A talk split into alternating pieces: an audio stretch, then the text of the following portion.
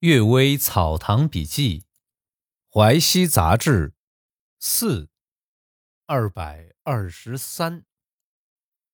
袁守同，袁于谷总督，名守同，是常山人，官做到直隶总督，死后赐号青雀。小时候，他和我同学，又是亲家，他自己说，三四岁时还清清楚楚记得前生的事儿。五六岁时就恍恍惚惚记忆不清楚了，到现在只记得前生是一个岁贡生，家乡离常山不远。至于姓名籍贯、家世事迹，全都忘记了。我四五岁时，夜晚黑暗中能看见东西，和白天一样；七八岁以后，逐渐昏暗不清；十岁以后，就全都看不见了。有时半夜醒来，偶然之间还能看见黑暗中的东西。过了一会儿，就和平常一样。十六七岁以后，直到现在，有时一年见两次以上，好像闪电光打火石一般，弹指间就去了。原来人的爱好欲望一天天增加，那么神志清明就一天天减少。第二个故事，妓女丈夫。锦州的李西雅说。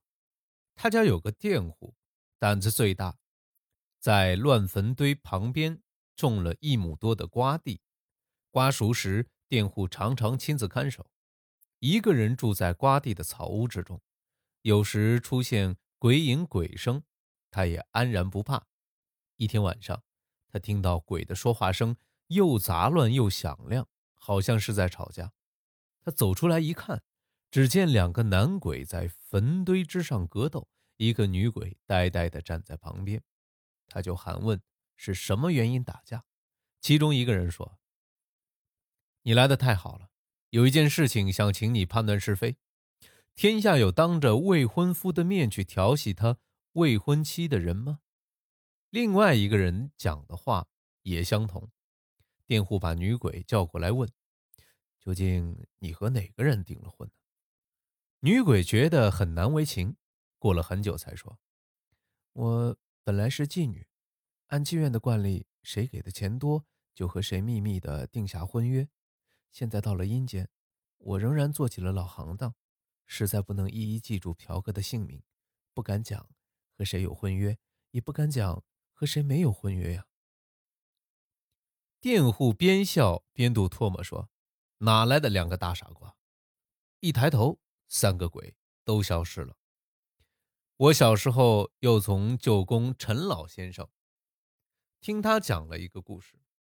他说呀，他曾经亲眼看见一个事儿：亲戚当中有人死了之后，他的侍妾改嫁，这个人的鬼魂就附在生病的婢女身上显灵，说：“我过去问你，你自己说不会再嫁，现在怎么负了心呢？”侍妾一点也不怕，从容地回答说：“天底下有丈夫未死就自己说一定要改嫁的人吗？你这问题本身就思路不清，怎能怪我那样回答呢？这两件事儿可以相互启发呀。”第三个故事：朱子论五鬼。有个讲理学的人主张五鬼论，众人反问他说。现在正是盛暑天气，你能到坟墓堆中住一晚乘凉吗？这个老头子竟然毅然前往，果然没有见到什么鬼。回来之后更加得意，说：“朱文公、朱熹怎么会骗我呢？”我说呀，携带贵重财物行千里路，路途碰不到强盗，却不能说所有的道路都没有强盗。打了一天猎。在野外碰不到一只野兽，却不能说山野都没有野兽，因为一个地方没有鬼，就断定全天下都没有鬼；因为一夜没有鬼，就断定自古以来都没有鬼。这是举一个事例否定全部，而且无鬼论是阮瞻创造的，并非朱子呀。朱子只说魂生魄降是平常道理，而一切灵怪却并非是常理，没有说没有鬼呀。所以金去伟的记录说，程颐、程颢最初不说没有鬼神，但不是现今世俗所说的鬼神。杨道夫记录说呀，风雨露雷、日月昼夜，这些都是鬼神的踪迹，这都是白天公平正直的鬼神。如果所说的那种在屋梁上呼叫，碰到人的胸膛，就是所说的不正直、邪恶、黑暗，或者或有或无。或来或去，或聚或散的鬼神，又有所说的祈祷就有报应，请求就有收获的情况，这也与说鬼神存在是同一个道理啊。包阳的记录之说啊，鬼神生死的道理一定不像佛家所说、世俗所见的一样，不过又有十分明白的事实，不能用道理来推论，暂且不要去管他。又说，张南轩也不过是硬不相信罢了。例如鱼顶上刻的魑魅魍魉之类，便是有这类事物。深山大泽是他们居留的地方，人们前去占据那个地方，他们怎么会不作怪呢？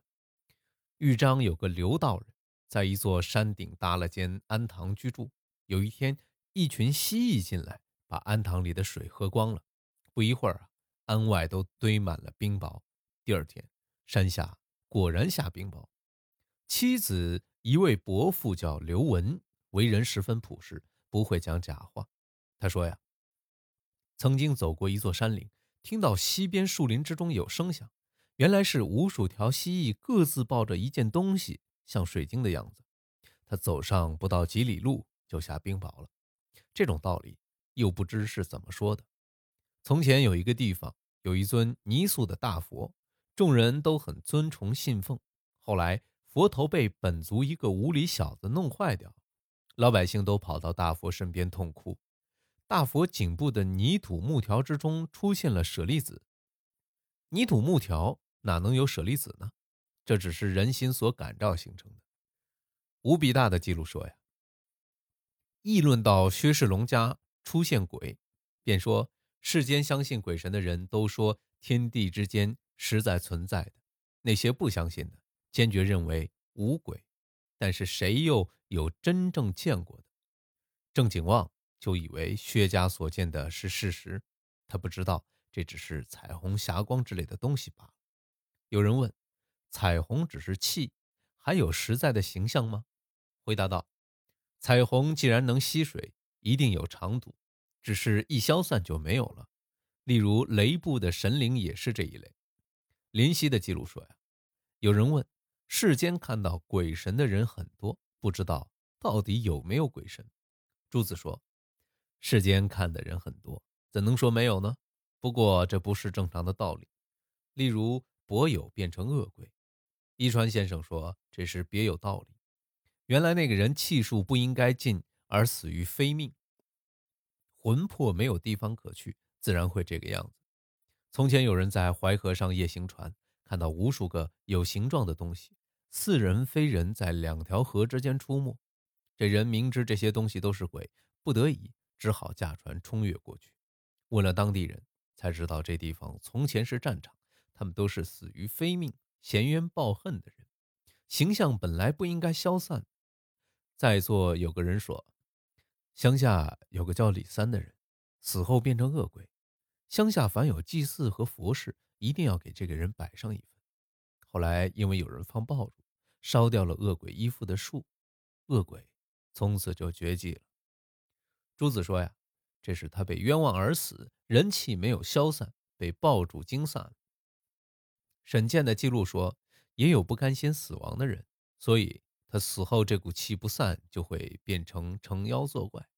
例如，不是善终的人和僧人道士死后，气大多不消散。僧人道士呢，专门修炼精神，所以气会凝聚不散。万人劫的记录说呀，人死气息就消散，消失了，没有一点痕迹是正常的道理。如此也有托生的，是偶然把气凝聚的不消散，有如此碰着那生气，便会再生了。叶克孙的记录说呀，潭州有一件案子，妻子杀了丈夫，秘密的掩埋，后来丈夫的鬼魂作祟。等到事情败露，鬼魂马上就不作怪了。从这件事可知，在判案当中，这类事情如果不判罪，那么死者的怨恨一定不能解开。李壮祖的记录说，有人问世间有享受设庙祭祀的神灵，经历了几百年，是什么道理呢？朱子说呀，时间长了，神灵也会消散。以前当南康太守时，天气久旱，免不了到处祷告神灵。偶然走到一座庙前。那庙只有三间宽敞的屋，里面杂乱得很。当地人说，在三五十年之前，这里的神灵灵验的，好像回声响应，甚至有人来时啊，账目里的神会和他讲。过去的神灵像那个样子，今天的神灵这个样子，也可以看得出了。叶赫孙的记录说，谈论到鬼神之事，朱子说，四川灌口的二郎庙供的是李冰。因为他开凿了分水堰，所以建庙纪念。现在出现的许多神灵怪异的事儿，是他第二个儿子弄出来的。最初被封为王，后来因为宋徽宗喜好道教，就改封为真君。张卫公领兵时，曾在那庙里祈祷，晚上做梦见神对他说：“我从前被封为王，享受血食的供奉，所以能够显微降福，显得很有灵验。”现在号为真君，虽然位尊，人们都用素食祭我，而没有血食的供奉，所以就没有显微降福的灵验了。现在必须重新封我为王，我就会有灵验。张卫公就奏请恢复他的封号。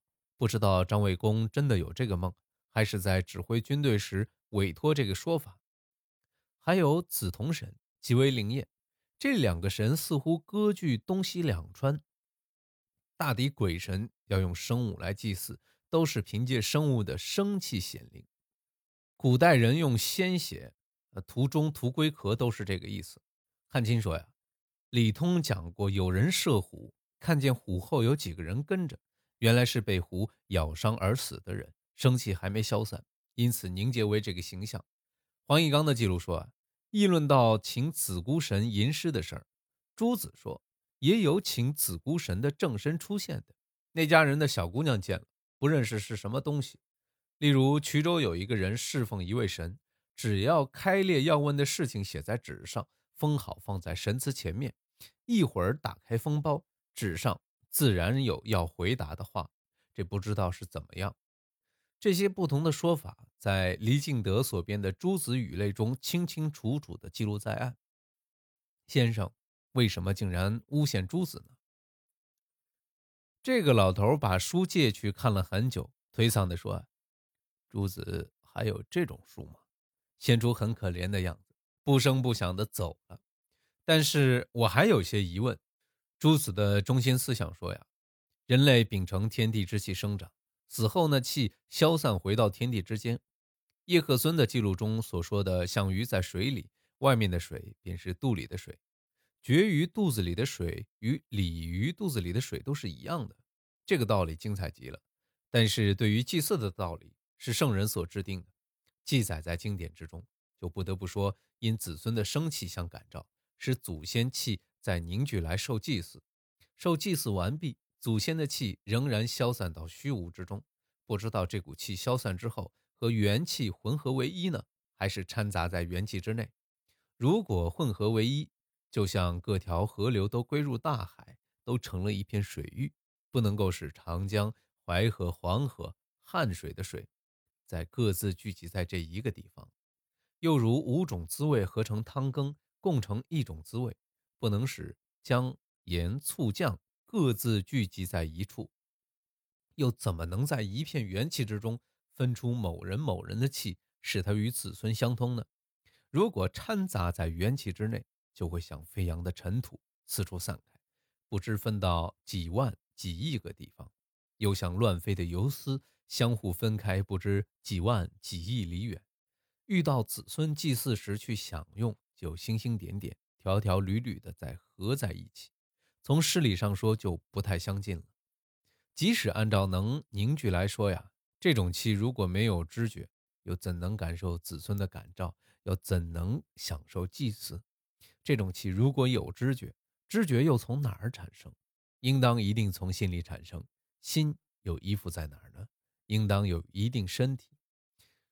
既然有身体，那么就仍是一个鬼，而且还没有凝聚以前这些亿万微尘、亿万丝缕的东西，每一点点、尘尘缕缕都各自有知觉，那就不只有一个鬼了。不过呀，佛家的鬼在地下潜伏躲藏，儒家的鬼在空中旋转。佛家的鬼平日经常存在，儒家的鬼却是临时凑合罢了。这又有什么好比较的呢？这就不是没有学问的我所不能知道的了。感谢各位收听今天的《阅微草堂笔记》，晚安。